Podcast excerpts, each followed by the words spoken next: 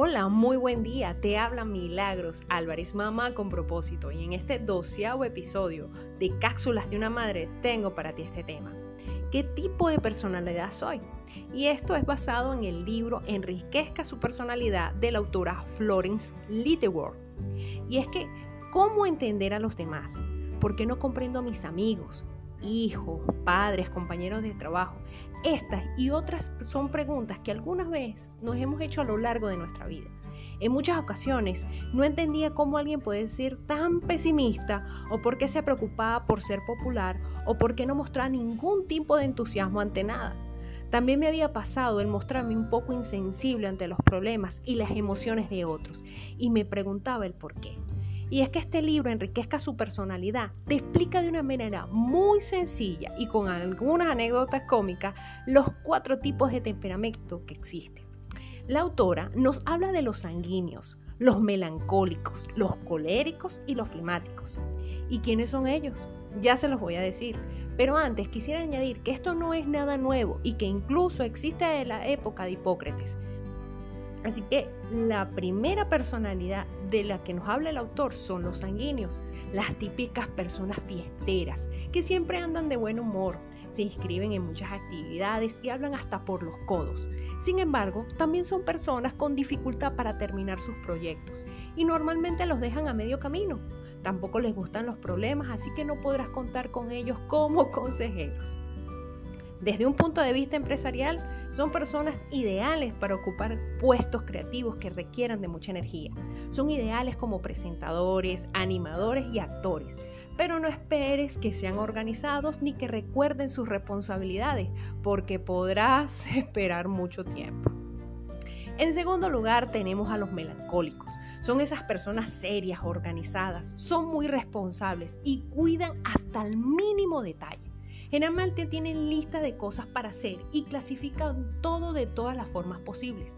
Por otro lado, tienen tendencia a ser pesimistas, depresivos y aguafiestas. También pueden ser un poco estrictos y se ofenden fácilmente. En él, en el ambiente laboral son perfectos como administradores, contadores, artistas en general, porque analizan mucho sus emociones.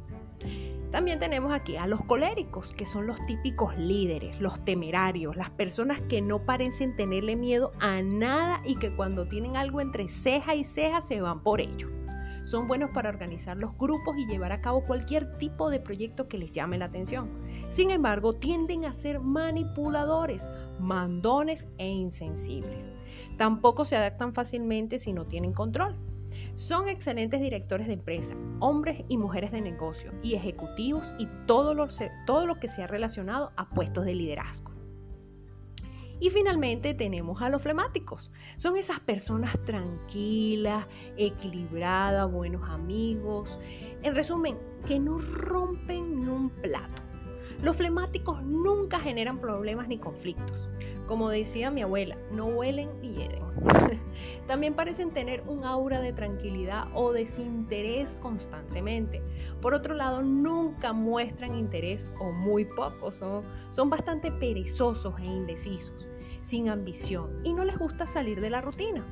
En el mundo laboral son buenos profesores, psicólogos y administradores son las personas excelentes para trabajos rutinarios y mecánicos, como por ejemplo conductores, controladores, cajeros o algo afín.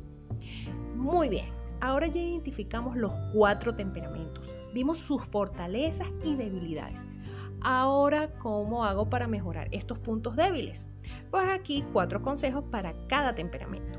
El sanguíneo, por el amor de Dios, no hables tanto.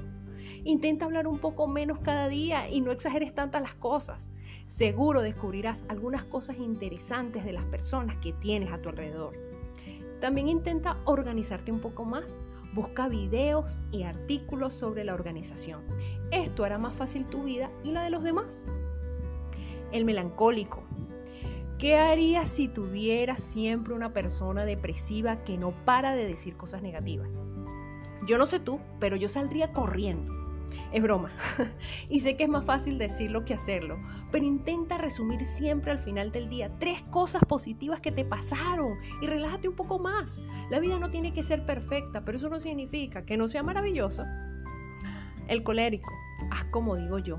Así que sigue este consejo y deja de ser mandón, intentando manipular a todo el mundo. ¿Por qué no intentas mejor la técnica de ganar, ganar? Muéstrale a la otra persona cuáles son los beneficios de hacer las cosas como tú dices. Y ten un poco de paciencia. Los demás no son tontos ni pueden ser gobernados por tu, por tu, por tu autoridad. Simplemente los demás tienen facilidad para encontrar las soluciones. Mis queridos flemáticos, ¿por qué no se muestran un poco más interesados en los proyectos de los demás? Sí se puede, te puedes interesar, no tienes necesidad de fingir, solamente involúcrate, trata de ser partícipe y pronto sentirás la verdadera emoción de compartir y de ser de ayuda. Y sí valdrá la pena, intenta también practicar algún deporte. Ahora bien, ¿ya se identificaron con cuál temperamento eh, se manejan ustedes?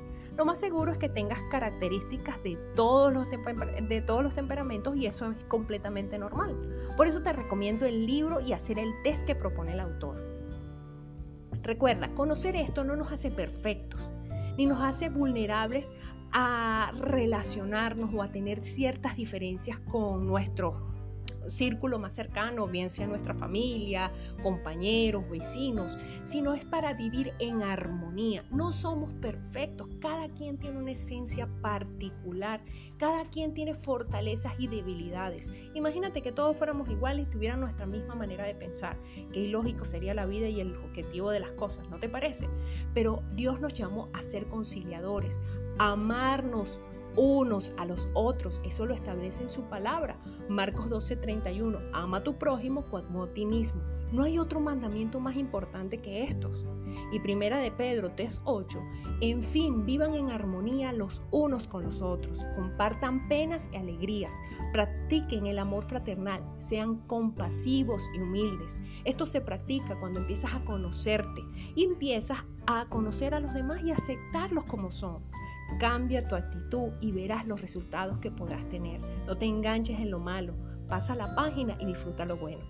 Bueno, mis queridas amigas, queridas mamás con propósito, esta es la cápsula del día de hoy. Espero que sirva de bendición y de edificación para ti y los tuyos. Te hablo Milagros Álvarez, mamá con propósito, y nos vemos en el próximo episodio de Cápsulas de una Madre. Que Dios te bendiga.